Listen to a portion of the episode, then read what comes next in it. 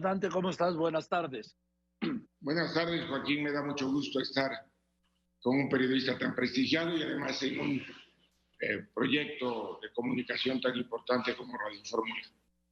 Gracias, muchas gracias, Dante. A ver, ¿qué pasó ayer, Dante? No tuvieron los votos, esa es la realidad, ¿no? Así es. Eh, para mí es muy importante que se precise que el bloque de contención fue alentado por Movimiento Ciudadano por una razón, Joaquín. Eh, al inicio de la legislatura, Movimiento Ciudadano tenía el número de senadores necesarios para que si jalábamos eh, en política de alianza con el gobierno, eh, fuera suficiente para que se hicieran todas las reformas y además se dieran todos los nombramientos en términos de los acuerdos con el poder público de México. Y nosotros tomamos la decisión de mantener una vía de independencia y apoyar lo que es a favor de México y de dejar de hacer lo que lastimara al país. Y esto tiene una relevancia especial porque si hubiéramos hecho acuerdo con el gobierno, a la oposición le hubieran faltado nuestros, nuestras firmas para presentar cualquier acción de inconstitucionalidad o, o controversia. Así que eh, en ese sentido, Movimiento Ciudadano se convirtió al interior del Senado en la fuerza electoral determinante como bancada. La bancada naranja es la que podría definir en ese sentido la orientación de eh, la definición de políticas públicas por parte del gobierno. Y tomamos la decisión de apostarle a crear el bloque de contención para que con las otras fuerzas de oposición pudiéramos eh, frenar iniciativas eh, absurdas como esta que se está presentando.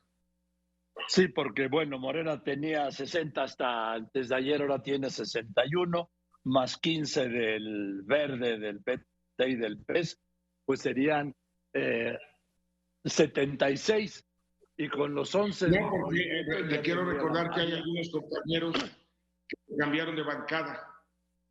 Lili Telles, el propio Germán, que eh, me solidarizo con lo que ha dicho, es uno de los brillantes eh, abogados que están en el Senado y la argumentación jurídica que él dio, eh, la comparto, no la vamos a repetir ahora. Yo creo que tanto a ti como al auditorio le va a interesar las condiciones políticas de esta supuesta ampliación del plazo eh, que está solicitando, hoy lo dijo el presidente, eh, eh, de manera directa el titular del Poder Ejecutivo, aunque haya utilizado como vehículo al PRI. Bueno, él dijo, lo la, volveré a la volveremos a presentar. O sea, se deduce que era suya con la frase de hoy. No, no se deduce, era de él, porque acuérdense que cuando Andrés está en un escenario, ese es el mejor escenario. Antes decía que los militares en los cuarteles y ahora que dio vuelta, pero lo hizo en 360 grados, eh, quiere que todos los que antes estábamos de acuerdo en que fortaleciéramos a las policías estatales y municipales, a los policías de proximidad, a los eh, policías que tienen acciones de prevención y además de investigación, eh, fueran fortalecidos. Eh, ahora, cuando él ya cambió de opinión, pues somos eh, de lo peor de la sociedad porque no aplaudimos las decisiones que ahora sí aplauden, lamentablemente, de manera irracional, quienes antes secundaban al presidente y se oponían a, a la participación de los militares en la seguridad pública. lo que te decía hace un momento es que de acuerdo a datos del Senado, hasta antes del salto de este senador Faz, que amaneció como senador del PAN y se fue a dormir como senador de Morena. Morena, Morena como fracción tenía 60, ahora tiene 61, más los seis del Verde, más los cinco del PT, más los cuatro del PES, le daba 75, ahora 76, y con los 11 de movimiento haría la mayoría calificada, Dante.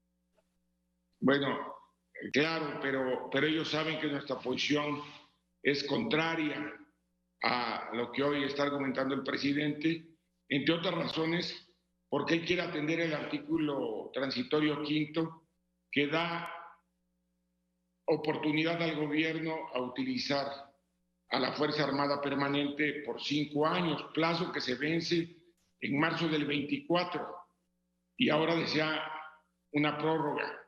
Pero la verdad, lo que subyace en el problema y confrontación que existe es que el presidente de la República ha hecho reformas para pasar a la Policía Federal, que ahora le llama el Guardia Nacional, a el control total del ejército, contraviniendo, como lo acaba de explicar Germán, el texto constitucional por una parte y por otra poniendo dentro de la Sedena un ejercicio de policía que le corresponde exclusivamente a los civiles.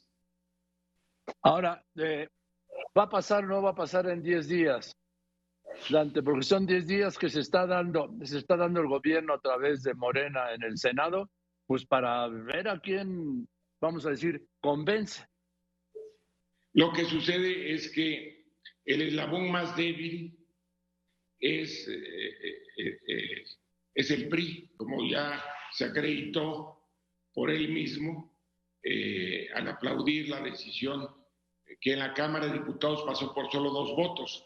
Pero ahí creo que es muy importante que el auditorio advierta que no nada más fue la posición de Alito, fue la posición de otros actores de la vida política del PRI que permitieron que pasara una reforma regresiva eh, que complementa eh, las reformas a la legislación que militarizan a la Guardia Nacional y que además eh, impiden que el gobierno cumpla con el artículo transitorio séptimo, que es el que obliga al gobierno de la República apoyar a las policías municipales y estatales que tienen 240 mil miembros. Es decir, el presidente de la República está creando una corporación que tiene en este momento 110 mil eh, eh, integrantes y está despreciando a 240 mil policías, entre los cuales se encuentra gente con experiencia. Por eso Movimiento Ciudadano plantea que haya una verdadera depuración de esas policías, capacitación, adiestramiento y eh, equipamiento para que puedan servirle a la sociedad.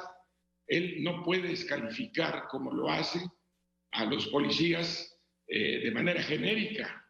Los malos elementos, separarlos, a los buenos, capacitarlos y fortalecerlos en sus prestaciones y en el servicio a la comunidad porque las policías municipales y estatales atienden el 95% de los delitos que se cometen en este país. Deberían de preverlos. Por eso nosotros planteamos policías de proximidad, policías preventivos y también policía de investigación, situación que eh, el presidente de la República ha cancelado porque ha cancelado todos los programas institucionales de respaldo a estos órganos al servicio de la comunidad.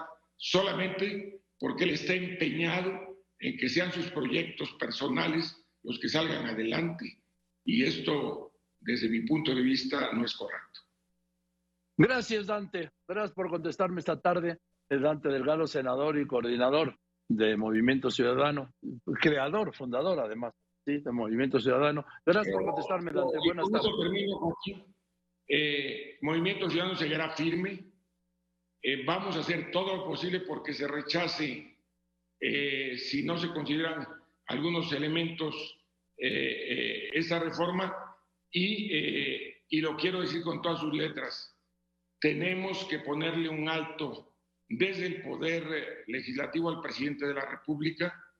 No es posible que quiera que las legislaciones se aprueben sin cambiarles una coma, que el presupuesto de la República se apruebe sin cambiarle una sola partida y adicionalmente que los legisladores que antes votaban en un sentido que eran los de su partido y sus aliados, ahora voten en sentido 100% contrario y que quienes siempre habíamos respaldado a las policías municipales y estatales se dobleguen. Por eso hago un llamado a nuestras compañeras y compañeros senadores para que asumamos la responsabilidad de dignidad y firmeza con la que debemos de servirle al país y no caigamos en las tentaciones ni amenazas que están lanzando desde el poder público, iniciando por el propio presidente de la República, al que le falta categoría para ser jefe de Estado y prefiere, prefiere seguir siendo un líder político